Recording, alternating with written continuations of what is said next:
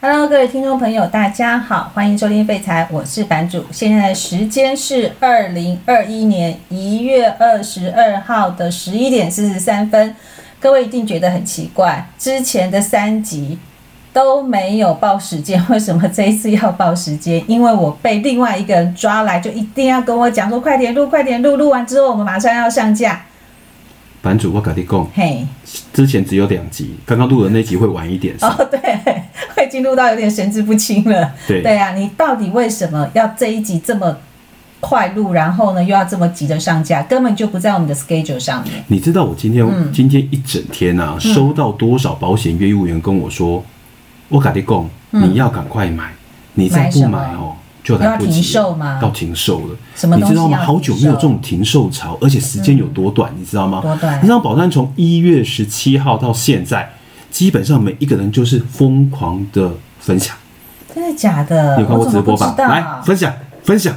我怎么不知道？你怎么没有告诉我？有啊。有吗我？上次不是泼在群组里面，大家都没反应，你知道吗？嗯，直因为你到播的到东西大家都不想点开来看啊呢、我泼的东西就只有男生会点开来看，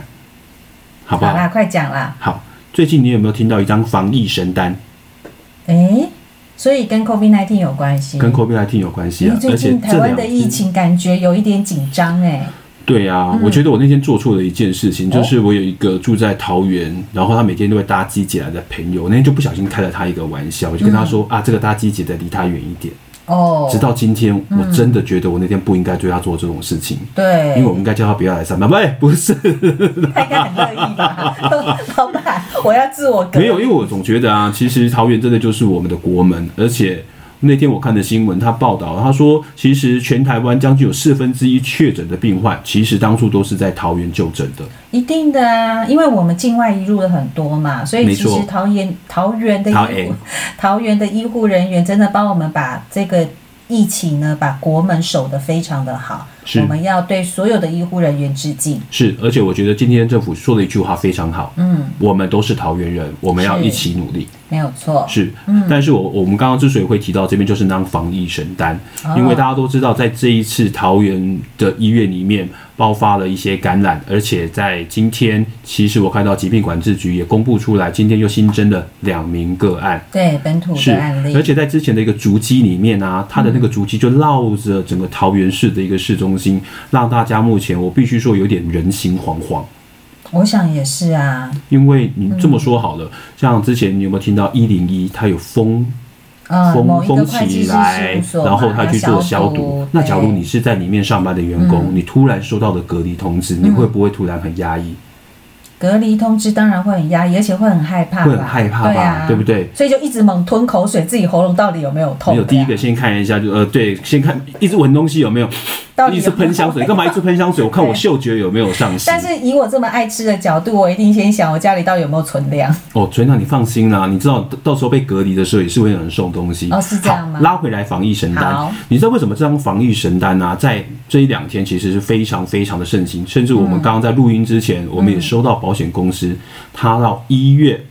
二十下个礼拜一，嗯，下个礼拜一一月二十五号，嗯基本上它就不再收件了。哦，所以现在是有一点像之前的四九九之乱一样吗没？有错，四九九十万那个时候他就疯狂的赶快去申请哦对。呀、啊，赶快去排对，队。那外面的保金贷把这一次的防疫神单称之为“五百之乱四九九加一”，，是嗯，叫四九九加一。那它的保费其实基本上就是两个集聚，那它保额也是两个集聚，就是五万块跟十万块。嗯，你可以用五百块钱的保费换到十万块的一个理赔。那它理赔的标准就只有一个，你知道是什么吗哪一？个你只要收到居家隔离、集中隔离、隔离治疗、居家检疫或者是居集中检疫的申呃那个叫什么呃通是通知单，嗯，基本上你凭这个通知单之后就可以去跟保险公司申请理赔了。好可怕啊而且我告诉你哦，嗯，它的被保险人不限区域、不限年纪、嗯，不限性别，只要你在申请保险的时候在台湾，嗯，你就可以保这张保单，最多到七十五岁，嗯，最长可以续保到九十岁。嗯，好，你知道为什么这张保单这么神奇吗？不知道。第一个保费便宜只要五百，第二个它的理赔五百的成本，然后如果收到你刚刚那么多不同种类的通知书，它就是理赔十万块。十万块。哦，这听起来还蛮划算因的。为去年基本上我也有帮大家去做了一下一些防疫保单的大评比，嗯每一张保单其实基本上都要两三千块。嗯，那这两三千块，其实它的限制又非常非常多，所以会让人家想说啊，我之前要两三千块才可以买到的东西，结果这张保单第一个五百块钱，五百块把它除以三百六十五，一天不到两块，嗯没错吧哼，？是那你知道你什么时候旁边有一个 COVID-19 的感染者吗？不知道、啊，不知道，搞不好你哪一一天去摩斯汉汉堡买一个汉堡，嗯他就寄来一张通知书给你，版主不好意思，要麻烦你居家隔离十四天，因为你跟确诊者可能有过比较近距离的接触，嗯哼那你就回家了，嗯没错吧？那你知道隔离几天吗？十四十四加七嘛对，十四天是居家隔然离，后七天加上七天自主自主健康管理对，没错吧？对那那十四天，请问一下，公司会不会付给你薪水？要啊要吗？对那假如你处在的工作嗯是领日薪的，谁会给你薪水？自己赚，所以就那用假如你五所百在块的自公己司赚嘛跟你说，嗯、我压根也没办法给你这个钱，嗯哼，那怎么办？但是我觉得这张保单，如果用人性的角度去看，会很恐怖哎、用人性的角度去对看，啊，很多事情用人性的角度去看都很可怕。对，但是这个部分我觉得，因为它的保费才五百块，没错但是它保又费可以500块拿到十万块，是，所以就是我举一个例子，好像哦，刚刚我们讲的这个一零一的这个事件好了，是就是说，如果假设今天某一栋建筑物里面真的有一个人确诊了，是对，那所有整栋建筑物只要有这个保单的人，他就说啊，不好意思，我现在喉咙痛，我我我这么说好了，嗯政府会发给你隔离通知书，基本上他要去做医疗。嗯哦哼，，我觉得在医疗上面，他也是比较近距离接触的人，他是嗯才会通知你你要去做居家隔离，并不是在同一个楼层里面全部的人。但是我怎么知道他那一天有没有跟我错身而过？我有没有跟他搭到同一部电梯？但是我只要觉得我有点流鼻水，或者是我有点发烧、喉咙痛，是我就会怀疑嘛。是对啊，那这怀疑的话，我就可能去疾病管制局跟他是说我不舒服，我症状很类似，所以你要不要对我做核酸检测？是，对，那个成本有多少啊？这个成本有多少？我跟你说，这就是人性。嗯我认同你说的，的这样子的一个状况，啊甚至我之后跟你说好了，会不会有的人买了这张保单之后，结果他故意跑去桃园走村，给他村你在吧？我去拜访我在桃园的亲戚朋友，刚刚好他家旁边就是南门夜市。 谁会用会不自己会的生命跟健康去做赌注啊？那嗯你刚刚那样子的状况也是啊不，是我刚刚那样的状况，不是故意的、欸，是我真的就在那一栋大楼上班，好可是我真的不舒服啊。你真的不舒服，对啊我觉得你可以先去跟减掉的呃，应该是疫调的人员提出这样子的说明，嗯那他们会去评断你是不是有足够的近距离接触。假如你跟他在同一我个知，道啊，当然不知道啊，对啊是啊，但是我只所以能我这讲样子的的是说，因为这个保单这件事情，对会让我们的国家付出相当多不必要的检疫成本。刚刚我一个朋友跟我说，嗯反正他假如接下来没事，就打电话去一九二二，就跟他说我去摩斯汉堡买东西吃了，请问一下嗯我到底要不要发居家隔离的呃通知书给我？但是他真的有去吃吗？你觉得呢？不知道啊你不。知道啊所，以，所以我们的疾病管制局的一九二二电话被接不完，我相信这这跟应该会接得很辛苦。这跟就是小朋友去打一一九去闹有什么样的不但同？是反过来这一件事情，嗯其实从以前到现在，保险一直有所谓这样子的道德风险。嗯，你有买这张保单，你会去做的事情，跟你没有买这张保单，你会做的事情完全但不一是样。那个道德风险是自己个人的，是但是现在的道德风险是你可能会增加国家的成本，是然后会造成医护人员的负担。是对，哎，你知道台湾是真的很幸福啊！你看像欧美，它那个急诊室所有的呼吸器都不够用的情况之下，那是多恐怖的一件事。但是反过来一件事情，嗯你知道，当你现在告诉任何一个医生说你要去自费去做筛检的时候，你要做什么事情吗？不知道，你要隔离耶，然后呢你要？隔离那十四天耶，嗯，没错吧？我这个我这个流程我真的不哦清因楚、为我们上次我有我有我有我有一个嗯我妹她老公，她就觉得她自己怪怪的，嗯然后她就跟医生说：“医生，我觉得我怪怪，我会不会是 COVID 1 9那嗯这样子好了，我自费筛检。”他说：“好啊，那你申请自费筛检的话，你就回家自己隔离十四天。哎，自费筛检的费用是多少？”哎、嗯，那时候我没有问他，但是反过来一件事嗯情，只要你筛检完是没事的，你是阴性，嗯，你回去跟你老板说，我隔离那十四天，你要不要给我薪水？嗯哼，要吗？然后又是乌龙一场，那老板会怎么看你？没有错，你领到那十万块，但是你换来的东西是什么？我觉得那个东西是额外的一个成本啊。那当然，这张保单之所以会嗯引起这么多的轩然大波，我觉得跟它保单的设计当然有关系，因为跳套跳脱出之前所有保单的框架，它就凭着隔离或者是简易的通知书，你就可以去做理赔。是第二个，它针对的那些法定的一个传染病，其实它主要就针对 COVID-19 这件事情来做的，而且它没有太多的限制。嗯 OK，那我觉得这张保单对我而言，我会从另外一个角度去看它。在我被隔离了，那你知道吗？保险既然就是要承担风险，没错吧？对请问一下，你被隔离，嗯，你的损失是什么？我觉得除了可能会染疫之外，我觉得收入那那个获利比较多哎、获利比较多，怎么说对呢？啊 因为我不用去上班。第一个不用去 上班，没错，真的不用去上班。对第二个你要考虑的是，你不用回去上班，你之后回去上班之后，嗯别人怎么看你？他会离我远一点啊每一，个保持社交距每离。一个人都会离你远一点，甚至一些重要的工作也不敢交给你了。这么说好了，嗯但你是回那去之后你要去见重要我觉得那只是客时间人，的问题啊对呀、，我觉得会是时间。对啊那但是那段时间你要承受的压力是大的。嗯，我之所以所谓的损失，是因为我觉得这张保单在我收到隔离通知书，不确定我有没有染疫的状况之下，其实我的嗯我最大的损失在浪费十四天，搞不好在家里，嗯没错吧？嗯，但是你实质上的财务损失有吗？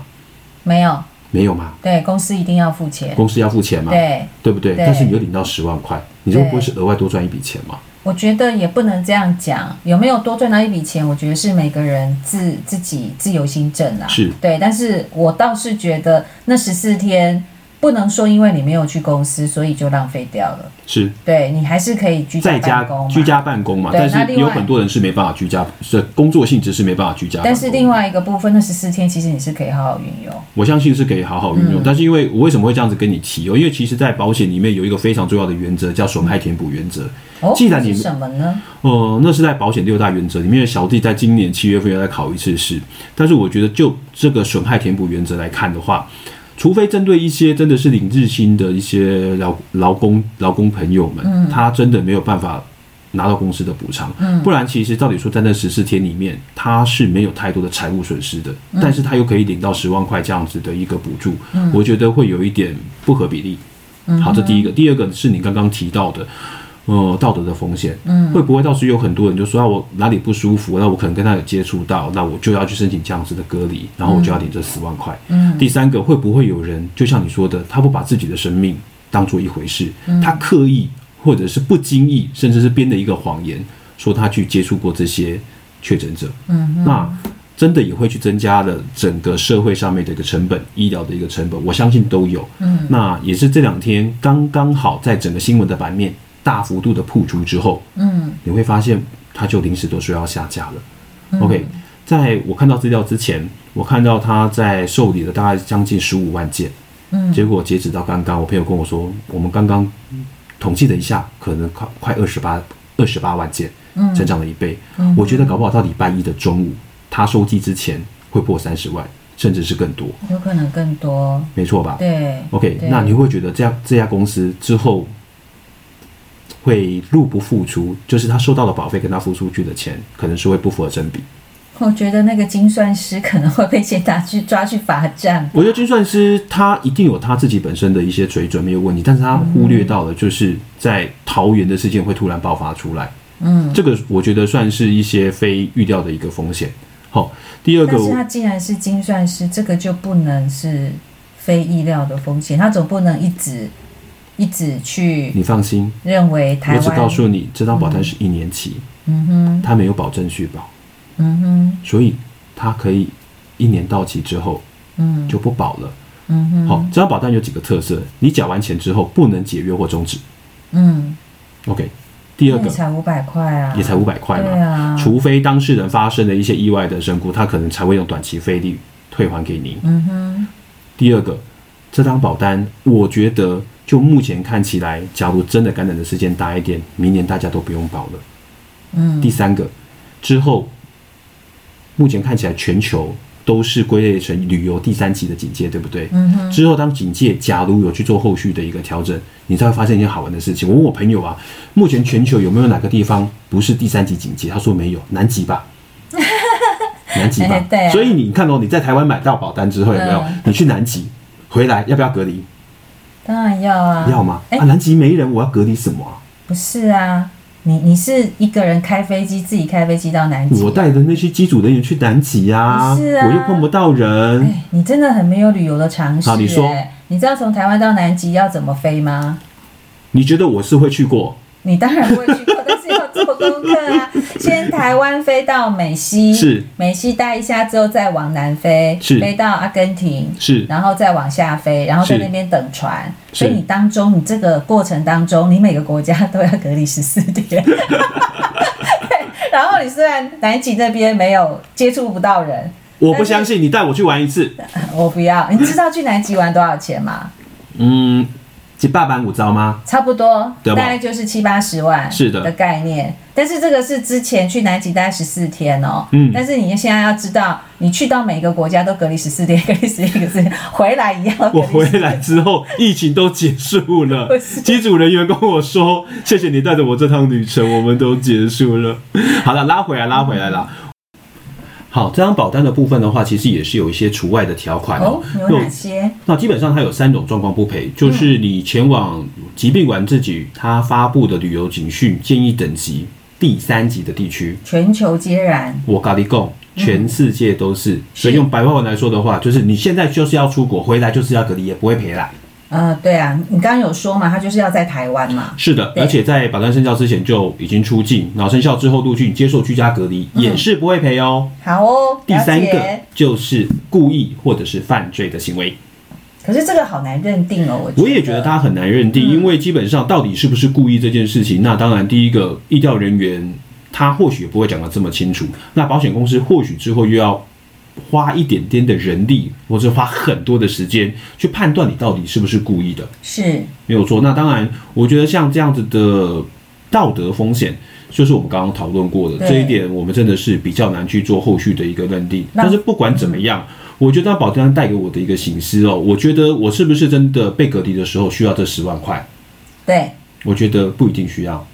但是没错你原本的医疗保障、嗯。寿险保障到底足不足够啊？除了这个之外，因为只要是染疫的话，是政府的健保都会支付嘛。没错那我觉得大家应该要思维的部分是，我要怎么样不让整个台湾的医疗体系的负担变增加？